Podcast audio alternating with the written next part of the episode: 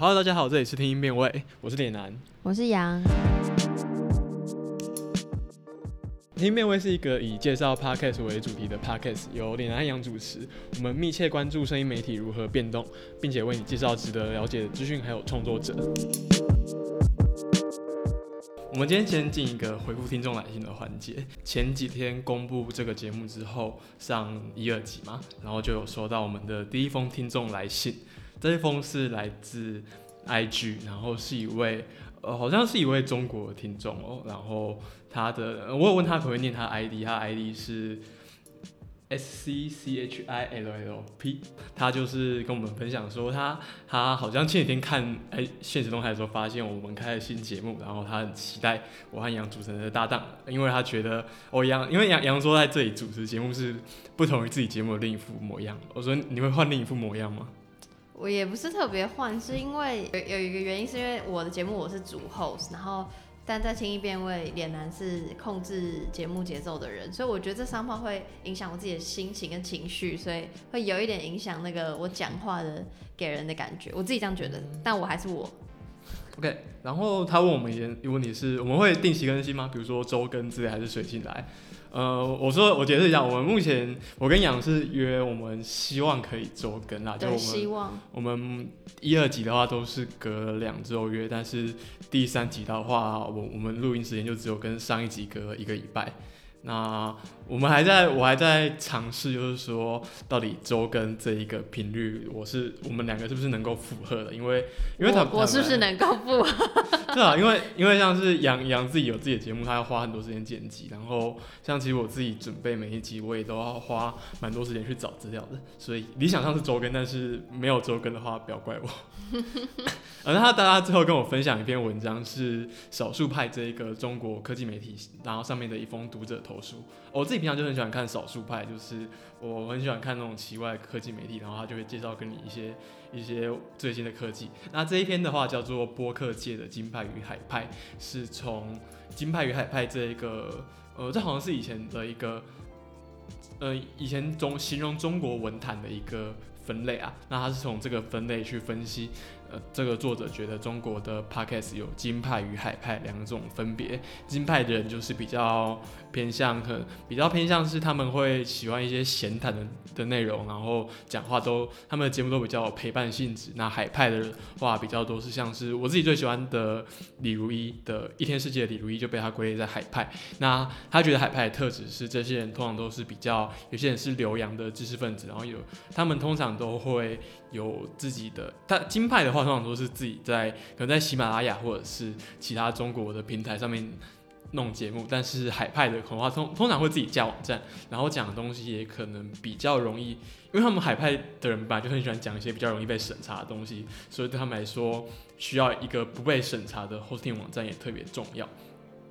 那这篇文章我觉得它其实还蛮完完整的回顾了中国 podcast 的十几年来的变化，然后也推荐了很多还不错的节目，我觉得我觉得可以看一下。那我也会把链接放在 show notes。好，那直接进我们今天的节目。节目介绍的东西跟川普弹劾案有关。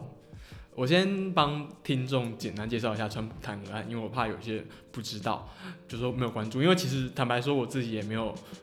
没有在特别关注这些案子。我是因为这一期刚好要介绍一个相关的 podcast，所以我想说，那既然要介绍这个 podcast，我就不能不知道川普弹劾案，所以我有去找一些读一些相一些相关的资料。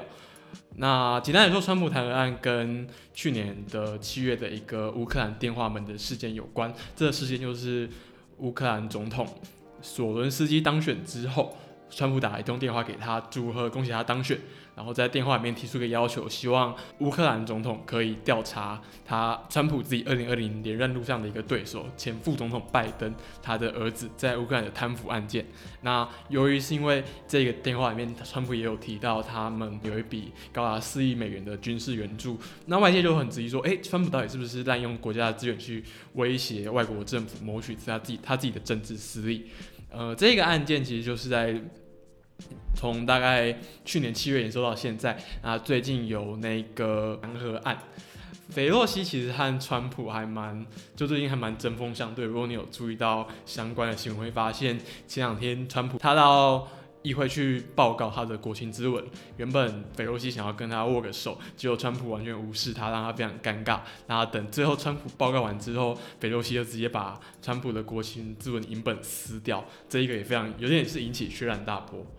呃，这个案件最新的进度是昨天，我昨天看到川普好像他们投票出来，川普的弹劾是最后还是无罪，因为毕竟投投票结果还是共和党的人比较多。但有趣的地方是，共和党的大佬罗姆尼，就是二零一六年和川普竞选总统那一个人，他投下了川普有罪。呃，这件事其实还也是一个轩然大波，因为以前好像没有发生过共和党员。或或就是总统弹劾案的时候，总统的那个党的党员跑票，那但是罗姆尼真的太讨厌川普，所以他还是投票。他当然川普在对于这件事也很不爽。背景介绍到这里，如果你有点特别想了解川普弹案的话，你们可以去听转角国际的重磅广播，他们特别做了一集节目，我也是看他们的资料。好，那今天要介绍的其实是一个跟这个案件有关的 podcast，是。美国的一个美国国会议员 Ted Cruz 做的一个 podcast 叫做 Bird It with Ted Cruz。如果你有在关注欧美 podcast 的话，会发现他最近还蛮火红的，火红的。他在 Spotify 或者是 iTunes 几个平台上面，好像。我看到有的是说排名是，甚至是排名第一的，我有点不确定，因为我没有切到欧美区的去看。但你可以总总而言之，他们很多人在关注这个节目。那这个节目是国会这个国会议员他做这个 podcast。那每每当川普谈案可能当天他去开完会，或者是谈案结束之后，他都会做一个大概二十到三十分钟的节目去谈这个案件。有人在分析为什么这个节目会红成这样。那有几个原因，第一个原因是 t a k e 自己他也发了一篇推特说，哦，美国他觉得美国人不会想要去看长长的那种十几个小时谈案直播，他们只希只希望每天你下班前，然后有人给你做一个二三十分钟的摘要。那特别是你可能要注意一下二三十分钟这个时间，他一集节目的时间也大概是三十分钟左右，而美国人口调查局调查美国人。平均的通勤时间好像我记得是二十五点六分钟左右，所以这个长度也非常适合那些下班通勤路上想要了解案情最新进展的美国人啊，他就会透过这个节目去谈说他觉得这个案件有目前的状况是怎样，然后他甚至会建议川普的律师可以做哪些事情。呃，我觉得还蛮蛮有趣的，就是我今天做在这个节目其实是想要谈说，诶，那这个节目到底背后意味着什么？呃，我我觉我先介绍一下 Ted Cruz 这个人，这个人是谁？他其实是一个很典型的保守派的议员。不知道有没有知道，他其实在二零一六年也曾经和川普一起角逐总统的位置。那你去查一下，会发现他的政策立场，他的政策立场是非常典型的保守派的立场。比如说，他反对网络中立性，反对枪支管制，提案禁止非法移民取得公民身份，反对堕胎，反对同婚，反对大麻合法化。呃，可是如果这是你在美国的的角度来看，可是如果你从台湾人的角度来看，会发现另一件非常有趣的事情是，他去年来曾经来台湾参加中华民国国庆。呃，根据我的资料，他是三十五年来第一个参加中华民国国庆的美国联邦参议员。另外，他也支持参议院的有台法案。那他也批评，他也曾经批评香港政府用暴力回应示威运动。我觉得这件事情很有趣，它其实让我想到了，就是二零一九年末我在听 First Story 最偏激 Podcast 的年末 Q&A，然后这一段这一期节目有聊到支持川普这件事，那史丹利就说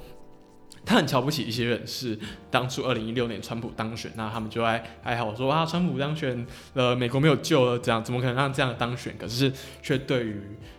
川普去打击中国，在中美贸易战打击中国，或者是说川普。骂中国，连声赞叹，或者是讲我川威武的，嗯，他觉得这样的人很像小丑，他觉得这件事情他是瞧不起的。我觉得那个有趣的点在于说，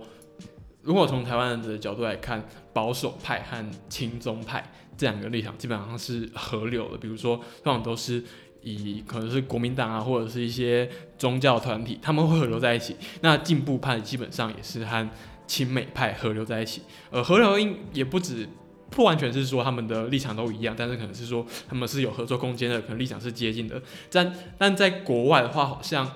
会发现常不是这样一回事诶、因为比如说美，我觉得美国人面临的状况有点像是说，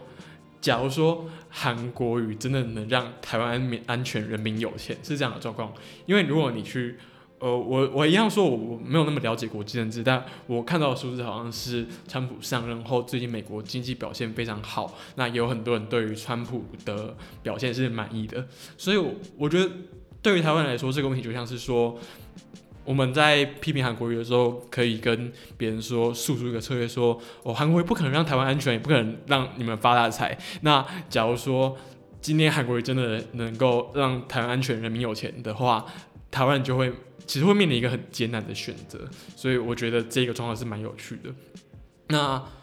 我觉得我其实也想谈一下，是说，那我。觉得台湾台湾人应该要怎么去看待川普和是保守派对于是说共同对抗中国，或者是说一些帮助台湾的方案这样子的橄榄枝？因为像我们可以很明显知道，在台湾川普的观点，他的做法，比如说他的性别歧视，然后或者是说他的移民政策，都是受到进步派的反对的。那可是也那我们到底要怎么看待这样子的合作？嗯，我自己自己的想法其实比较是说，我们要从我们可以从现实面来看，当然台湾需要一个强大的盟友，那你也可以和基于一些共同的利益或者是共同的敌人去看他们合作。我我觉得这样子对我来说是可以接受，但当然因为我觉得像我我蛮喜欢我一个朋友是说他是说觉得他觉得你不不一定要跟别人跟你的立场不一样，你就一定要唾弃他，或者是说。呃，跟他切八段。那如果你们有一点共同的，比如说你们可能都很爱这个土地，或者是说很支持什么什么东西，那你们其实就是有合作空间。所以我觉得我自己会比较倾向用这个视角去看。但是我觉得我们当然也要去认知到彼此的立场是不一样的。哦，其实这这里比较岔开无关。那我们回到刚刚的 Take Cruise 的案案例，我注意到一件蛮有趣的事情是，美国还有一位。很很有名的保守派作家，他叫做 Phil Valentine，他他也写了一篇文章，以 Ted Cruz 为例，鼓励美国的保守派开始去投入做 p a r k 这件事。呃，Phil Valentine 他其实自己，我介绍一下这个人，这个人他曾经推出一部纪录片，叫做《不一致的真相》，来反驳高尔，美国前副总统高尔的纪录片。呃，高尔纪录片叫做《不愿面对的真相》，这部纪录片蛮有名的，他也是在提倡 提倡环保，然后提倡。呃，警惕大家温室效应的危险性。而 Van 他推出的不一致的真相，就是在反驳高尔的影片。所以，这坦白说，这这就是一个很明显的保守派的观点，就是很多保守派派会质疑说，呃，全球暖化到底存不存在啊？甚至是说，好，就算全球暖化存在，跟人类人人类到底有没有关系？嗯，Van 泰也和他的儿子主持一个节目，叫做 The Park，他是在谈各种事物的历史。他就说，他以这个案例为例，他是说，嗯，我们可以注意到 Ted Cruz，或者是说像他这样子一个知名的保守派分子所做的节目，其实都在 Podcast 这个领域里面受到很大的欢迎。但其实我们平我们平常其实都会以为 podcast 都是一些比较偏年轻、比较偏进步派的人在用的媒体，那也会以为进步派的观点在上面其实很盛行。可是他觉得并不完全是这样，他觉得他能够在上面，他或者是 t e c h r u s 能够在上面大红，就代表保守派的观点在年轻一代或者是说这样的平台上面仍然是有市场的，可以大家可以去投入看看。那我们可以回来看到台湾，我们可以发现很多。政治人物是在他们非常努力的跟新媒体去互动，比如说很多前阵子大选之之前，很多政治人物会去上伯恩夜夜秀，然后是说上馆长的直播，那甚至现在也有韩粉的 YouTuber，嗯，我在我在想，或许也很快会有政治人物做自己的 Podcast。我我知道，其实现在有是台湾激进的，他们自己有自己的 podcast，但我觉得那还不完全算是政治人物自己的节目，是因为他们他们的 podcast 其实是用他们 YouTube 上面的影片的音档直接截下来，然后放上去的。那他们也还没有在完全着手去经营这样的一个声音平台。那当然，我们现在已经已经有了一个政府部门的 podcast，是教育部的 podcast。我觉得那政治人物去使用新媒体是件好事。呃，好事的点在于说，当然他他们让我们更完整的，就更容易去接触到政治人物，政治也可能变得更透明一点点。但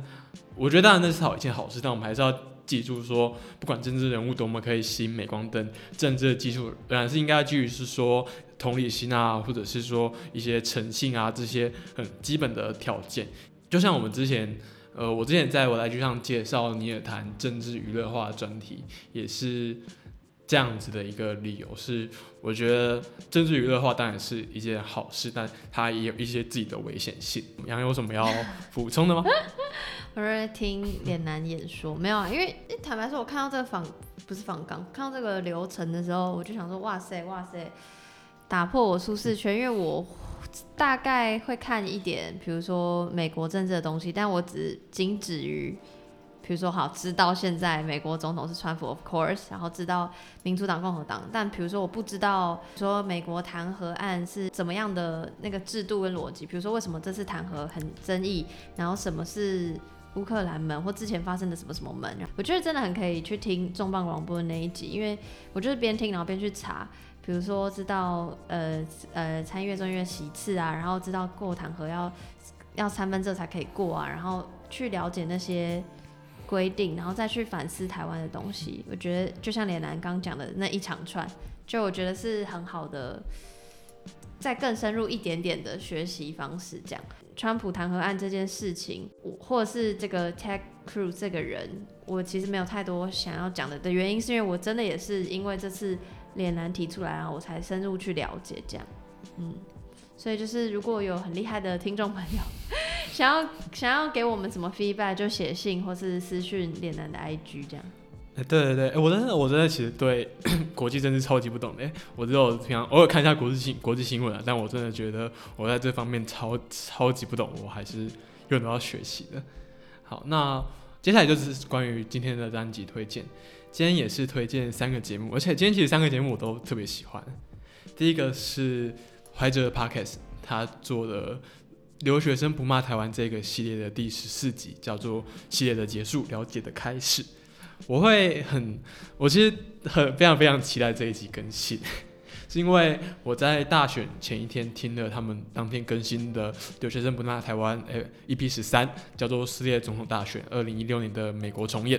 这一集是怀哲跟他朋友 Eric 在选前讨论这次选举的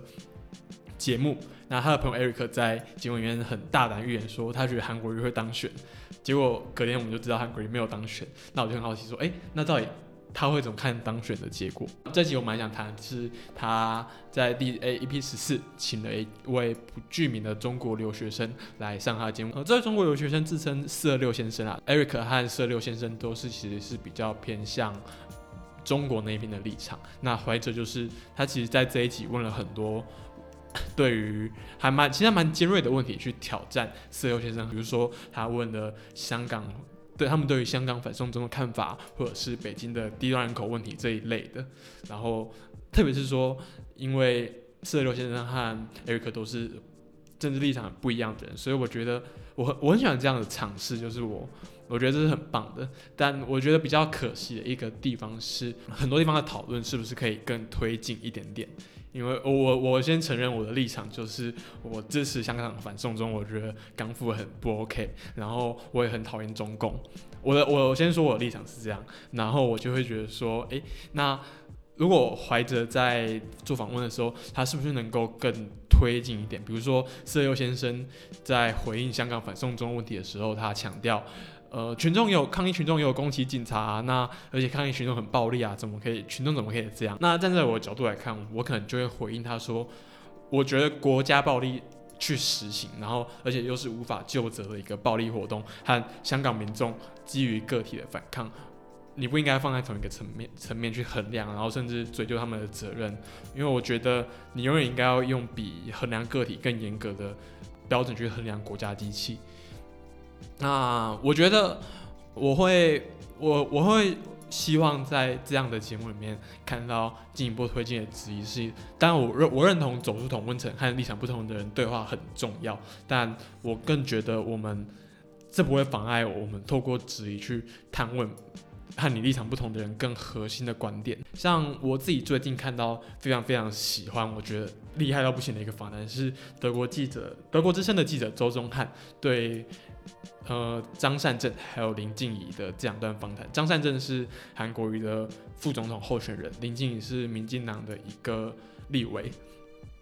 好，这这个访谈其实引起了很大的争议。他对于张善政的访谈是在谈九二共识，那对林静怡的访谈是在谈说，就是统一是不是叛国？这个是比较接近在谈论民进党对于反渗透法这样子发的态度。那张善政那个超级精彩，是因为他就是一直非常非常深入的咨询张善政，咨询到张善政只要随便乱讲一句话，然后周宗汉就会抛出一句说：“哎、不是啊，不是啊，你你几月几号不是这样讲的？”他讲到最后，张善政自己都都会翻脸，然后直接跟周宗汉说：“你先听我讲完。”然后我就觉得我还蛮喜欢那样子的姿态，是我觉得他就有点抱着那种你翻脸也无所谓那种架势，然后是去。直指受访者核心。那我觉得要做到这样子的事情，是因为他一定要做很多很多准备，去推敲到底他的访问的对象怎么回答，你才有办法做到这一件事。我对于这一集就是怀哲做这些这一两这两集，我其实很觉得很很了不起，因为我就是如我所说，就是一个很玻璃心，然后很怕呃争论的人。但其实这两集的调性反而比我想象的更 soft、更 smooth、更平顺。就是比如说，远比那个 First Story 跟厌世老姐姐来的 来的没有那么剑拔弩张。这他们其实都没有要吵架感觉，对他们的语气都非常的，就是你即便你会听到哈的言论，就是我听的时候会想说哈，但是你也不会太因为声音的表情，所以更情绪激昂，因为他是用很平静的呃的的情绪，很平静的口气在描述他他的价值观，所以真的是感觉是可以平心静气的去理解舒适圈以外的人在讲什么，所以我我是觉得怀哲的 podcast 这这个系列是很好的，那也很也很难过，只有两集。就像他这集心有讲的一个心理学的理论，就是适用于所有人，就是大家会不去接触这些跟自己相反的意见，这是一个人人类心理本来就会有的倾向。但我觉得有怀哲 podcast 这样的尝试是很好的，因为会让我愿意去倾听其他人这样。希望怀哲多做一个这个主题。怀哲有听到吗？对啊，好，OK，下一个是下一个推荐单集是来自法科电台的 EP 二十一，EP 二十一它分上下两集，上集叫做“你知道登山可能涉及国安法吗？”下集叫做“三难该判国赔吗？开放山林政策汲取二点零版”。这集的主题是在讨论去年开放呃公布的开放山林这一个政策。然后也讨论了说台湾登山法律的发展历程，然后另外就是从张博瑞三案三难这个国赔案例来讨论搜救体制和国赔法不健全。让你知道开放山林政策吗？知道，因为我开放山林是去年嘛，所以一九年。对对，去年然后我是在一八年开始小小的爬山，这样，所以那时候就认识了一些朋友，然后也会关注很多山相关的 Instagram 账号或是粉丝专业，所以其实那个那个法案就是开放山林一出来之后，我的脸书就被洗版了，所以我知道这个政策这样。嗯嗯，呃我其实反而我的你不爬山哦，哎、我我我有爬过一点点，我 向上面给我说嘴。啊，我我是爬那个那个那个，我之前去阳明山爬那个顶山实星体岭步道。哦，OK OK，还算蛮勉强吧，但我但我没有爬过那种很高的啊。我我想早点去爬爬看。我有一些登会登山的朋友啊，但是这一个这个法案没有在我的不爬山的同温层里面掀掀起轩然大波。但坦白说，我为了做这一期稍稍稍微看了一下开放山林的政策，我会觉得这可能是蔡英文政府在上任以来推动最重要的法案之一。只是，但我觉得，嗯、我等我等下会讲一下这个原因，但我觉得这个法案很值得关注。呃，他这一集的来宾其中一位是登山博客雪阳。我在听这一集之前就有发落雪阳，是他的因粉丝专业叫雪阳世界。我第一次知道这一个人是因为二零一四二二零一七年的时候，我的朋友在尼泊尔因为灾难过世，然后呃，她其实是跟她的男友一起去爬山，然后她她男友也认我也认识啊，就他们两个都是我的朋友，他们是好像他们在尼泊尔是意外卡到一个山凹里面，然后下没有办法回来。最后，直到搜救队发现的时候，我的朋友已经过世，但她男友最后最后还是有活活下来。那他们回来之后，其实很多很多人在批评他们，就比如说他们太轻率，他们为什么去是冒这些风险，然后为什么不找向导等等等。我甚至那个时候，我我在大学上课的时候，我系上的教授也在批评这一件事情。然后那个时候我就觉得很，我还还蛮蛮令人生气的。呃，后来那个时候雪阳就写了一篇文章为他们辩护，那篇文章就是叫做“遇难四十天不死不是奇迹”，那是他们的专业。那后来端传媒也为他们做了一篇专访，是叫《大雪过后归来的人》。呃，我我有看这一个专访，但这一个专访是需要付费才可以看。我会放在 show notes，但如果你有会的话，可以去看一下。我觉得很多在批评这件事情的人，他们对于登山其实是不了解的，然后他们就只觉得说登山很危险啊，到底为什么去登山？为什么这样挥霍自己的生命？所以他们就可以很好，他们就觉得自己有资格去批判这件事情。我觉得如果你看完雪阳的文章，你会至少知道，第一个他们的登山活动这件事，他们是用自己的专业能力让自己选择了很安全的道路，只是他们因为意外不小心。出了事情，那件事情不是人可以控制，但他们就是因为他们自己有很好的专业能力，他才可以选活到一个至少有一个人被获救。我朋友叫刘成军，他最近他好像是去年吧有。他他另一位朋友把他的遗稿留下的一些稿子汇编成一本书，叫做《我所告诉你关于那座山的一切》。那我其实只读了吴明义的序，还有他很前面的一小部分而已。我应该会想要把它读完，但我我想分享就是他最前面开头一首诗，这首诗叫做《旅人之死》。它的开头是：如果有一天你死了，我想我会去旅行，我得去确认世界是不是好的，只能你为了它的魅惑而不及经历。我非常非常喜欢的这一首诗，我觉得这首诗有点传达了他为什么喜欢爬山这件事的理由。你也可以去看一下吴明义为这本书写的推荐序，他也很好的讲了一下。因为我朋友曾经修过吴明义的课，所以他也吴明义也在这里面讲了他们之间的一些互动，还有他怎么去了解为什么为什么有人会喜欢登山这件事，还有登山。对于他们的生命的意义是什么？我觉得开放生意政政策非常非常重要。是我其实从这一件事的这个事件，就是我朋友过世的时候，我才会去理解说，封闭山林这样的政策是在造就怎样的国民。在法克电台这一集里面听到，他们是讨论了封闭山林这个政策它的由来。它好像是一开始是国民政府为了怕共匪躲在山上。呃，我记得我之前自己在。系上的课做研究，我我有发现，就是真真的是有共匪躲在山上啊。对，然后他们因为怕这件事，所以就决定直接把山林封起来，就是用很严格、也很严格的法规限制很多山上地区，然后也让人民爬山是非常困难的。我们要知道，台湾是一个很多山，然后又环绕海洋的地方，可是，在这样的是的地理环境下，我们却因为政府的限制，反而很。不敢，或者是很少去接触山林，那就会造成说我们现在这样的状况是很多人本能的觉得爬山是危险的，你们不应该去爬山，不应该冒这样的风险。可是如果你去想象一个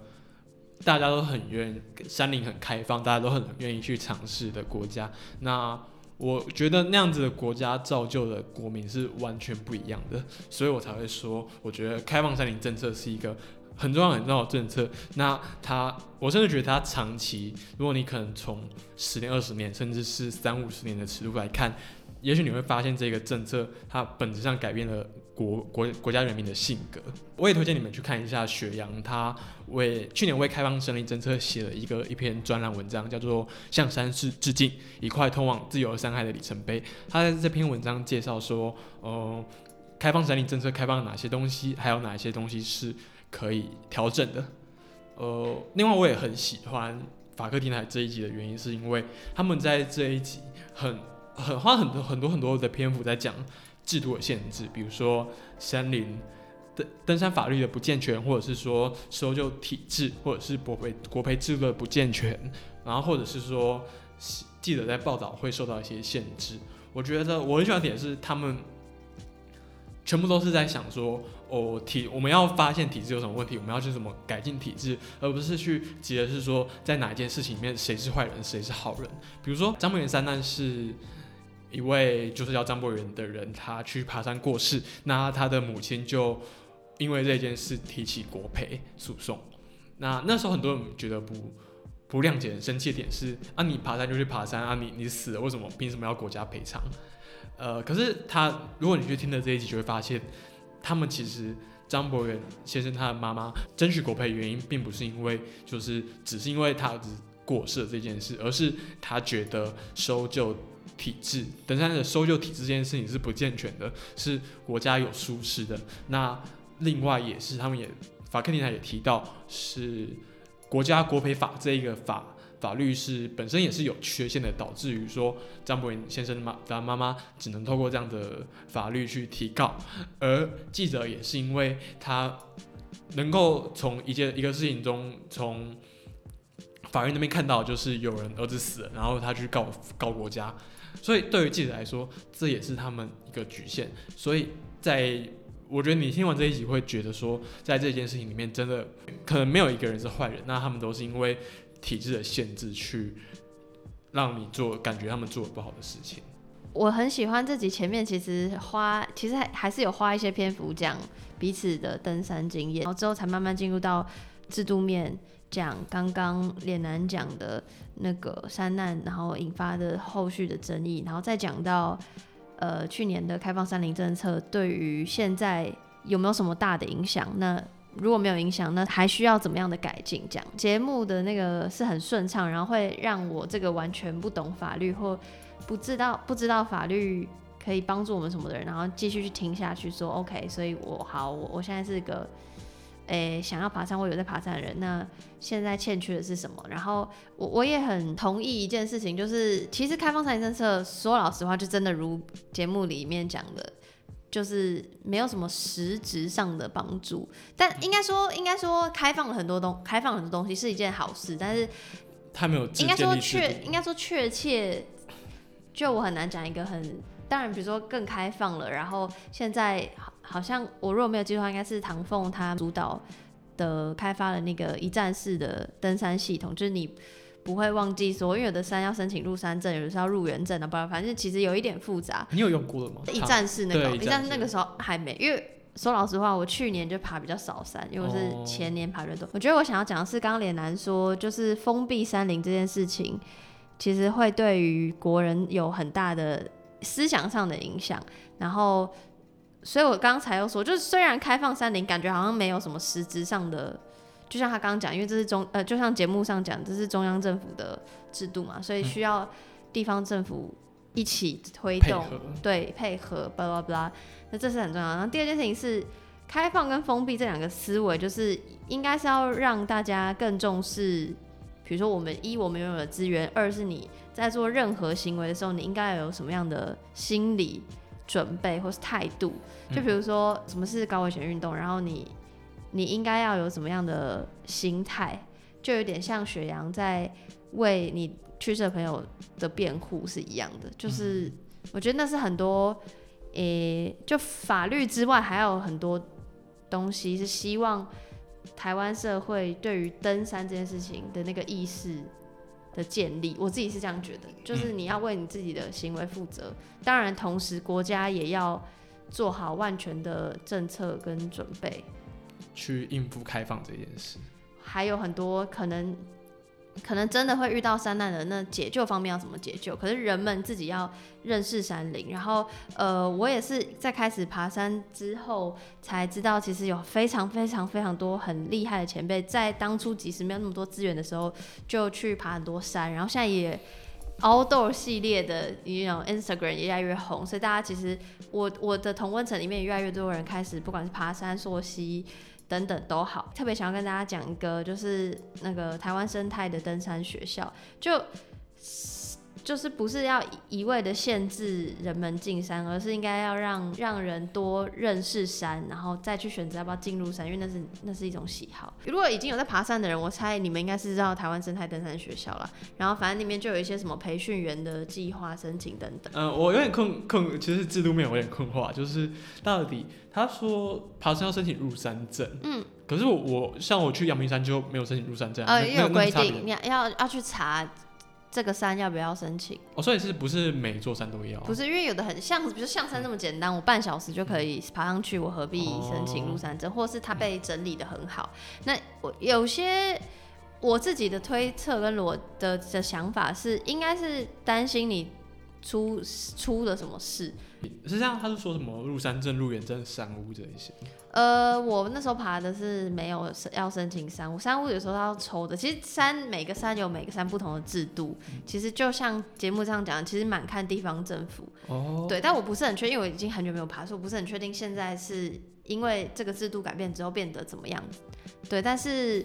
诶，大家如果真的要去爬山。就是就是问你去去看践行笔记，或者去看各个那个新的那个一站式的网站。其实山友是一个很酷的群体，因为山友们都非常热爱分享。然后，但我觉得山友们最讨厌的地方就是山友们是全世界最会说谎的生物，因为每次都 我每次爬一爬都想说。到底要到了没？然后山友就会说，每次擦肩而过，每每一个擦肩而过的人一定都会打招呼。我觉得在市真的会这样。对啊，在市区很大家很很冷淡，但是一上山大家就说啊早啊午安什么什么，然后就会说快到了快到了，然后想说根本还没到，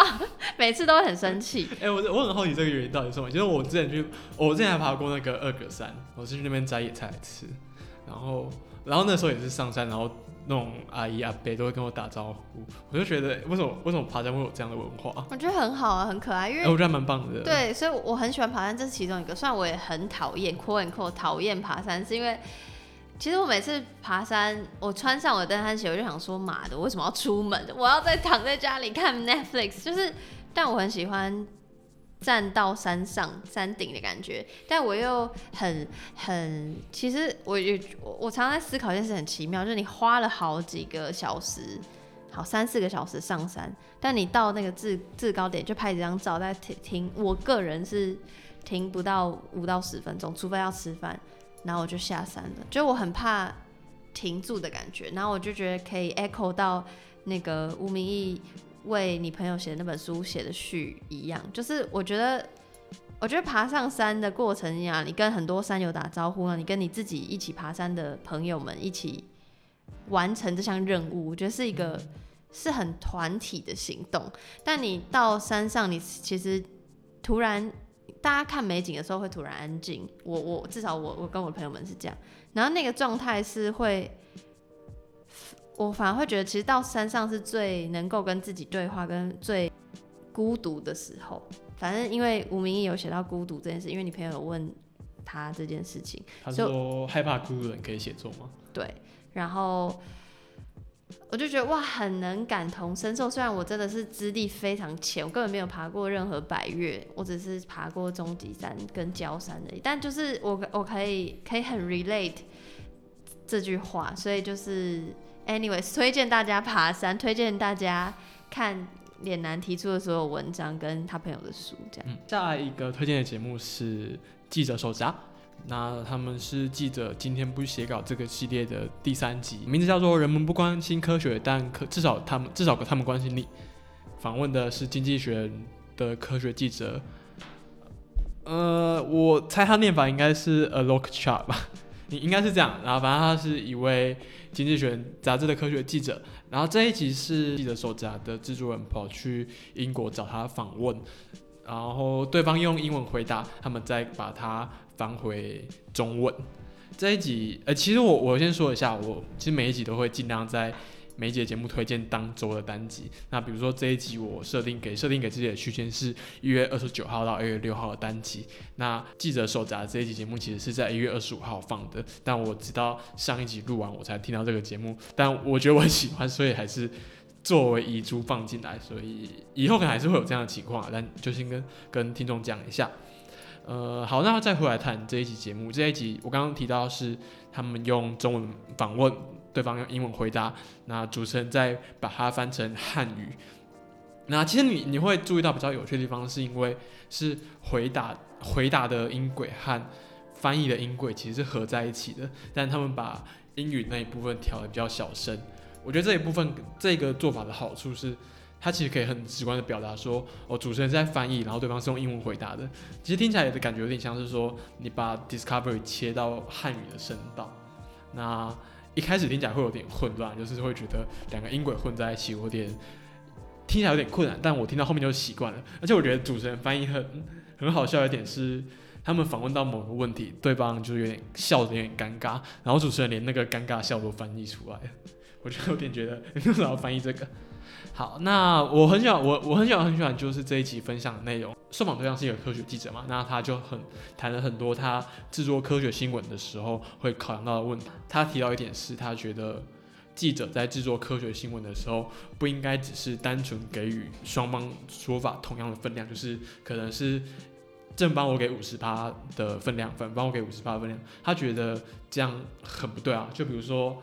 全球暖化这个议题，好了，有一些科学家支持，他们认为全球暖化很严重，是一个我们应该看待严肃看待的问题。他说，占抱持这样立场的科学家可能占了九成，那当然也有一成的科学家认为全球暖化不严重啊，我们不用不用太注意这件事情。那他觉得，如果在这样的情况下，你给予那些认为认为严重和不严重的人五各五十趴的分量，他觉得这样是不对的，你应该。记得应该要考虑的是，你的报道不是单纯考虑说你要平衡报道，就是每个人的说法都有出现就好。你应该做到的是公允的报道，就是记者应该会有自己的用自己的知识去判断怎样的说法是有道理的，怎样的说法是有点荒谬的，然后再把它完整呈现出来。那这样的这样子的呈现，你要怎么报道，其实就很仰赖记者自己去判断。那另外主持人也问他说，记者在采访的时候。你可能采访一个科学的新闻，你会面对到很多政府的官话，或者是说你的受想受访单位就是想要隐瞒资讯，想要随便搪塞你，那你应该怎么处理？你要怎么拆穿他们？那他的回答也很棒，他是说某一些国家政治新闻主持人可能会为一个专访准备好几天，然后推销各种可能的回答或者是可能的应对方式，然后他们甚至也会准备到非常有根据的数字去。在受访者打模糊战的时候，第一时间就拆穿他们，因为他觉得当记者基的基本态度就是你要永远对所事物保持存疑。我觉得这个其实可以回扣到我们上面讨论怀哲 podcast 嘛，就是为什么你要在访问的时候一直去要做很多功课，为什么一直去质疑对方？我很喜欢他的回复是说，因为如果你访问的受到了这么多质疑、这么多诘问，那他的立场和他的论证还是没有被你攻破，还是保持的。那某种程度其实代表是说，诶，那这个人其实是他说的东西是，他有一套完整的思想，然后他可能是他说的话是靠得住的。那也许你可以考虑就是比较相信他一点。我还是想要强调是说，我觉得在节目里面有对采访里面对来宾有质疑，或者是有一些准备都是好的，因为你的目的不是为了驳倒对方，然后显得自己很厉害、很有很聪明，而是你要呈现更好、更完整的观点。那 Alex Shaw 他其实也是《卫报》的 Podcast 科学周报的主持人，因为他他自己有在做 Podcast。那主持人就问他说：“哎，可是那像平常我们看 Podcast，你也许你写文章或者是做影片，你可以用很多图表啊，用很多图片去显示你要解释观念。那我们在 Podcast 里面当然看不到图片，那你要怎么把科学概念解释清楚？”他反而认为说，就是因为 Podcast。这是一个可以容许时间更长的媒体，所以它反而能够承载更细致的讨论。好好比说，我们平常可能看科普的文章，那就是科学记者把自己的理解，科学记者或科学家把自己理解的东西写成文章，写下来，写写在一篇文章里面。那在这一篇文章里面，你可能顶多就是听到那个作者自己的声音，然后跟着他去理解。但如果他的写作能能力没有那么好，没有办法那顾及到。比较没有那么清楚的人的想的程度，那你就会其实看得蛮困惑。但在 p a r k e s 节目上，可能有很多主持人、很多来宾啊，那他们可以随时在很不懂你不懂的时候去发问，反而更有助于把这个概念解释的清楚。呃，他也提到他们他们有个得奖的节目是在讲火关于火箭升空的节目。呃，那那一集其实是比较是说，在讲一个团队成员来讲，在火箭升空的时候会有这样子的感觉。Alexa 觉得这样很棒，也许你对火箭升空这一个科学的新闻不怎么感兴趣，可是如果你对于你从身为一个人的角度来看好了，你看到另一个人很这么快乐、这么兴奋的跟你去讲他在火箭升空的感受是什么，那他的故事是什么，你也许你就会更想有兴趣对他的故事感兴趣，那进而去了解这一件事情。我对于自己的想法是我很喜欢第一个是它的形式，就是哦，我没有想到原来英文的 podcast 应该说。因为他是访问讲英文的人，所以居然也可以这样，很像在看电视双声道的那种感觉一样。这是第一个。第二个是它里面在讲，也是我很印象深刻的，就是中间讲到那个平衡跟公允啊。当然这很，我觉得其实很很主观了，因为是谁的平衡跟谁的公允。只是我突然想到，因为我是日剧迷，所以我就突然想到我看的日剧，最最近这这一季的日剧，现在好像才第四集还是第五集，anyways 就叫做不知道就好的事情。然后女主角是极高游离子。我为什么会想到？是因为这个故事的是建立在这一群办公室的人啊，他们是在。周刊杂志工作当做呃，吉高由里子是编辑记者，所以他会去挖很多新闻，不管是政治事件、社会事件，什么事件都会挖。这部戏剧其实主体也不是在讲记者工作本身，他有讲很多东西。然后，所以我觉得他其实没有特别给一个什么答案，只我会想到，因为每一集都会有一点点时不时提到说，到底身为周刊的记者。他们的存在意义是什么？跟因为他们不是警察，他们也不是律师或法官，然后也不是所谓大型报纸，因为大型报纸可能国家会给相对的福利，比如说让他们可以去那个旁听一些审判等等。那周刊记者就要用抽的等等。那他们自己是到底要多接近真相，或要用什么方法接近真相？那要提供给观众是什么？这是我想到，就我听到所谓平衡跟公允的时候，我想到的事情。然后我觉得这部剧。没有特别给一个答案，当然，比如说某几个人的台词有讲到说，哦，周刊杂志绝对不能说我们是要正义，然后也就是只是存他们的存在，主编是说是要为了满足人类的好奇心，但我觉得编剧这个编剧叫大使劲，他没有，我没有觉得他要给我们一个什么特别答案，因为我觉得他要谈的东西太多了，然后我自己也还没有想好答案，但是是。我在听到这集 podcast 的时候想到的一件事情，然后如果有日剧迷，推荐大家去看。对，然后另外一个事情是，呃，因为这集节目其实很长，然后它中段也有讲到搞笑诺贝尔奖，然后它是一个就是幽默的形式，但是认真的奖项，就是就是去。用幽默视角看看待科学，然后他说有一个 slogan 叫做“先惹你发笑，然后发人深省”，甚至有很多台湾团队去参加，像比如说二零一九的物理学奖是台湾团队得奖，搞笑归搞笑，可是他们还是有很多评审是实际获过真正诺贝尔奖的人，就是他们可能研究的东西很无厘头，但是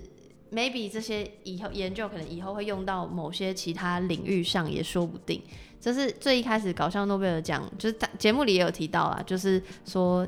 幽默的视角，然后看科学的这件事情，然后让我联想到就是之前那个瓜吉要组成欢乐无法党，然后其实我不是想到这件事情，我是想到唐凤很支持欢乐无法党，然后他就接受自己机器的访问，然后我很喜欢很喜欢那个访问，唐凤实在是。很有脑，然后对，哎，我我也很喜欢那个。然后他就会说，就是这个行为，就幽默这件事情要怎么在政治里面发挥它的作用？那它有什么样的作用？然后我觉得是讲到，诶，就比如说欢乐无法党这样的组成，这样的 idea 会可以让公民参与，然后可以吸引公民的注意，是一种公民教育。我有想到说。前面刚刚有讲到的，比如说政治跟新媒体的互动，比如说你刚前面我们讲到很多政治人物在选前会上《播夜夜秀》，然后比如说视网膜，就想到说，如果不是这些人，我这个相对政治冷感的人，其实不太会去接触，然后我一定会落掉很多资讯，然后所以回到自己来讲，就政治这个 topic 之外，科学也是，就是会不会其实如果我今天。不是因为 podcast，然后不是因为比如说搞笑诺贝尔奖，我根本不会去想这些东西，不会去接触这些东西。我觉得除了媒介之外，调性也是很重要的一件事情。这是我在听这集节目的时候想到的事情。最后跟听众说明一下，是我们我们每一集都会开头都会放一个连接，然后你点这个连接进去之后，会连到一个 Google 文件的档案，里面也是我们的 Show Notes，但是有附上连接的版本。那我会我想解释一下为什么会这么做，原因是因为有一些 Podcast 播放器的技术是可以让你把连超连接放在文字上面的，在但你在 Apple Podcast 或 Spotify 上面是没有办法，所以如果你透过这样的平台收听的话，你就没有办法去看我们的参考资料。但其实我非常希望大家，就是如果你有兴趣的话，我很推荐你们就是从我的 Show Notes 里面去连连接更多资料，然后看吸收这个节目更以外更多的延伸资料。所以，呃，我们其实现在还在思考，就是要怎么。怎么用？嗯，要怎么突破平台的限制去放放我们的 show notes，让你可以连到其他其他的网站、其他的资源？但目目前的话，我们的方法就是想说，如果你听完，你可以点一下这个链接去看看一看。呃，我真的非常非常希望大家看 show notes。我其实，在开始 push 脸男做这个节目的时候，我问他说：“你到底想要节目是有什么样的功用？”当然，就是推荐其他很好的 podcast 是一件事情。但我我跟我现在又觉得是，一定有很多人没有那个时间，所以我猜也有很多人可能听看到你的推荐单集，也不见得真的会去听。可是 Alice，他如果是习惯更习惯用看的人，maybe 他可以从我们的 show no 去看到一些其他东西，然后去更深入了解他想要了解的领域，然后这是我。很希望听音辨位可以有的作用，就是你你透过脸男，然后找到你想要的或喜欢的资讯，不管它是 podcast 形式也好，文章形式也好，甚至一句话也好，就是这是我很希望的。最后就是要再讲一次我们的联系方式，就如果有任何问题或 feedback，可以写信给我们，然后信箱都会放在 show note，然后也可以私讯 IG，就是搜寻听音辨位。应该就可以找得到。对，然后我们也有 Twitter，反正所有的联络方式都会放在 Show Notes 啊。然后哦，对，再讲一下是，节目已经在 Apple Podcast 上架了，所以如果你有在用这个软体，也可以透过 Apple Podcast 收听。呃，我们目前收听管道就是主要是 First Story、Spotify、Apple Podcast。你可以在我的 IG 上找到公开的 ISS Feed，那你也可以透过这个连接，在你平常自己习惯用的播放器上面去订阅。好那今天节目就要到这里了，谢谢，拜拜，谢谢。